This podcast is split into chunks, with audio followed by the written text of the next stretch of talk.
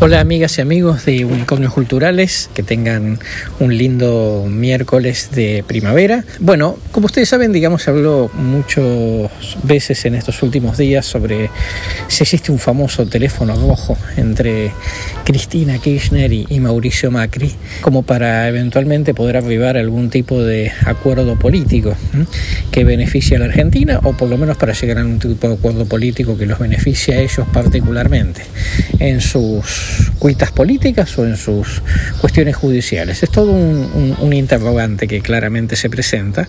Uno diría que el teléfono rojo sirve en la medida en la cual, digamos, haya intención real de frenar un desastre, porque si sirve solo para decir los misiles ya salieron para allá, digamos, obviamente no tiene mucha gracia. Entonces, la, primera pregunta que uno debería hacerse es si Macri y Cristina quieren tener un canal de comunicación que viste un desastre nuclear, entre comillas. ¿no? Pero, ¿qué sería dicho desastre, digamos, ¿no? Es decir, porque acá, digamos, no estamos hablando de, misiles mortales, ¿no? Este, sería cosas que tengan que ver, digamos, con, como decíamos recién, con carpetazos, ¿no? Para obligar al adversario a sentarse a negociar y amedrentarlo. ¿Qué otras cosas podrían eh, haber, además de carpetas con destino judicial o audios explosivos con confesiones inconfesables, ¿no? de las que cuales no, hay, no hubiese marcha atrás en la opinión pública? ¿Hay acaso, digamos, un escenario de, de violencia en las calles y todo se va de madre? ¿Existió esa famosa expresión de Guado de Pedro que habría dicho les prendo fuego a la ciudad cuando se produjo el, el, asunto de las vallas en la casa de Cristina. ¿Podría haber ganadores y perdedores en esta cuestión? Digamos que es toda una serie de interrogantes complicados que se presentan cuando uno digamos, empieza a reflexionar un poco más en profundidad respecto de para qué serviría, digamos, un, teléfono rojo. Eh, si serviría solamente para ellos o serviría para la, para la ciudadanía. Y uno podría preguntarse también este, en este marco digamos, ¿qué pasa si, si el otro contrincante, el otro antagonista, digamos, no, no advierte el peligro, como para la necesidad de tener un teléfono rojo?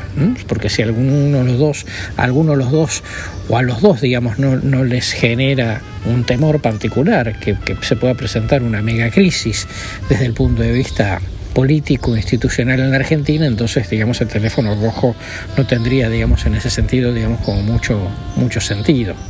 Otro tema digamos que, que, es muy importante en todo esto obviamente es eh, ¿qué, pensaría de todo esto, digamos, si hubiese, digamos, una suerte de gran este, acuerdo político entre, entre Cristina y Macri? ¿Qué pensaría de esto, digamos, un actor que a veces es silencioso pero inapelable, que es el electorado? Recordemos que cuando fue el, Pacto de Olivos en 1993, que llevó a una elección nacional de constituyentes en, en abril del 94, tuvo un costo importante para los dos actores, pero sobre todo para la parte más débil, en este caso digamos, o en ese caso era la Unión Cívica Radical. Pero esto pasó hace casi 30 años, digamos, cuando todavía no existía Internet ni redes sociales y la ciudadanía estaba mucho más encolumnada detrás de, etiquetas partidarias. Hoy, digamos, obviamente esa situación ha cambiado mucho, ¿no?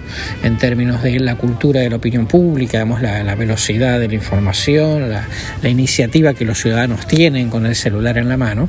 Y entonces la pregunta que uno podría hacerse hoy es qué pasaría este, si con las fuerzas políticas de los que acuerdan si un día se con un plan canje. Este, porque hoy se sabe casi todo al instante, digamos, el tema de la reserva total dejó de ser un mérito de la dirigencia política contemporánea. Entonces téngase en cuenta que no toda la opinión pública reaccionaría de la misma manera. Digamos que el segmento oficialista quizá tenga más tolerancia a una situación semejante, pero buena parte del público opositor podría llegar a sufrir náuseas, digamos, ¿no? frente a un acuerdo de ese tipo este, digamos, que no fuera por el bien de la sociedad, sino que fuera para resolver una cuestión política o judicial de ambos eh, actores. De manera que un elemento importante es que los dos jugadores no tendrían el mismo grado de libertad para negociar. Por consiguiente, no es que los antagonistas no crean en la necesidad de un teléfono rojo, sino que no estarían en condiciones de controlar todos los daños de un acuerdo de desarme. Bueno, les dejo estas reflexiones, que tengan un lindo día de primavera, aunque esté un poco nublado en Buenos Aires, pero bueno, primavera al fin. Seguimos en Facebook, arroba unicornios culturales.